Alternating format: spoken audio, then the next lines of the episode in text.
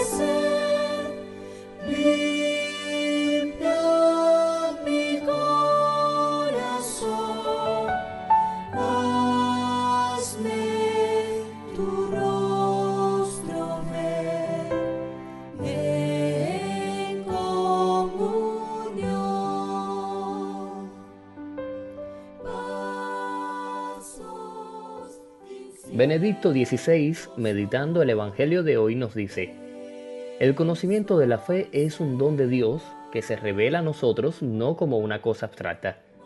La fe responde a una persona que quiere entrar en una relación de amor profundo con nosotros y comprometer toda nuestra vida.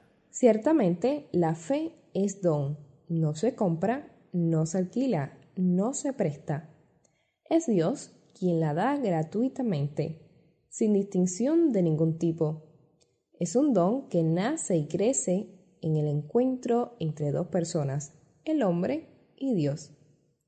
Solo en esta relación personal, íntima, sincera, puede darse el milagro, la conversión, la vida nueva. El mismo Benedicto insistía con frecuencia en que lo esencial del cristianismo no está en creer verdades o vivir preceptos morales, sino en la relación con una persona, Jesús de Nazaret. De esa relación surge el conocimiento de las verdades doctrinales y del amor dado y recibido brota el compromiso de la moral cristiana. Trae a tu mente los momentos de tu vida marcados por acontecimientos de fe, como cuando recibiste algún sacramento o escuchaste hablar por primera vez de Dios. ¿Cuánto ha crecido tu amor por Cristo en estos momentos? Cuánto han favorecido tu intimidad con Jesús? Ofrece estos recuerdos como acción de gracias hoy. Repasa también esta semana cuánto has atendido tu vida de fe, tu intimidad con Jesús. ¿Has propiciado momentos para la oración y la lectura de la palabra de Dios? Ofrece al Señor tus fallas y pídele la gracia de perseverar en la fe.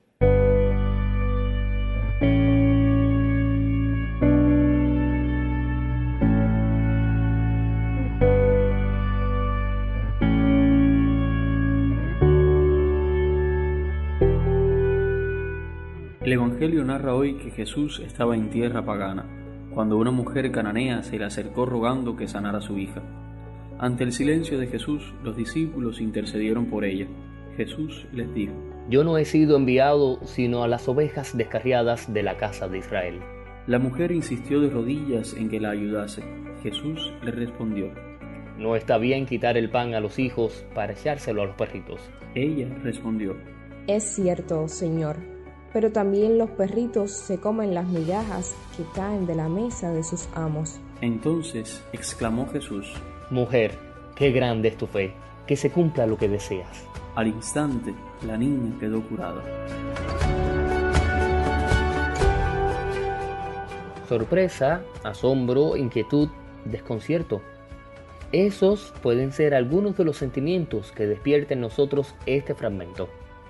¿Por qué Jesús hace silencio? ¿Por qué niega la ayuda a esta madre desesperada?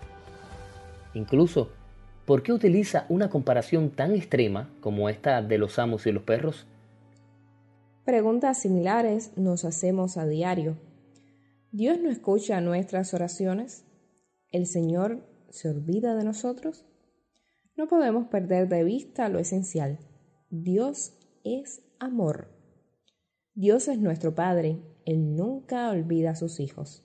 La mujer cananea tampoco olvidó quién era Jesús y no aceptó un no por respuesta de aquel en quien había creído. En tres ocasiones Jesús muestra indiferencia.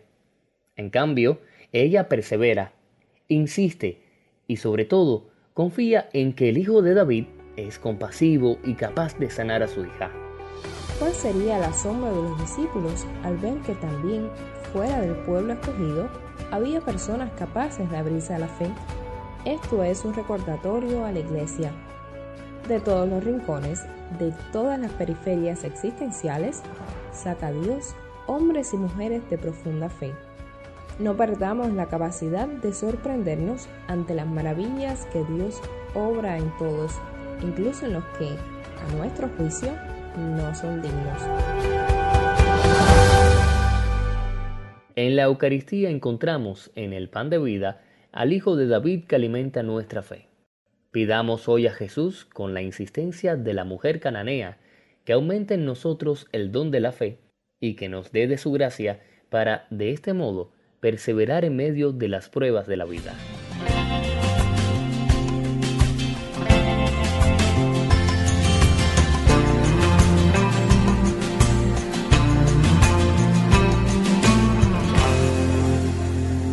El próximo 19 de agosto es el Día Mundial de la Asistencia Humanitaria.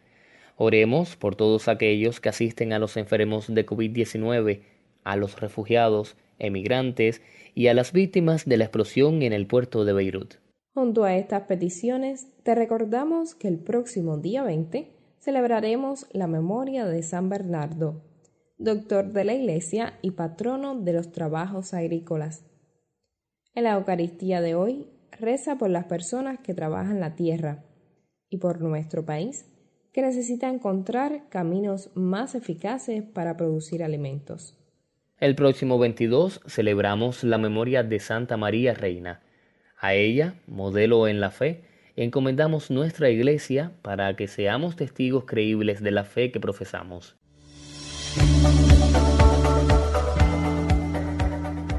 Con todo esto en el corazón, hacemos nuestra la oración de la iglesia hoy. Señor Dios, que has preparado bienes invisibles para los que te aman, infunde en nuestros corazones el anhelo de amarte, para que, amándote en todo y sobre todo, consigamos tus promesas que superan todo deseo. Por nuestro Señor Jesucristo, tu Hijo, que vive y reina contigo en la unidad del Espíritu Santo y es Dios por los siglos de los siglos. Amén.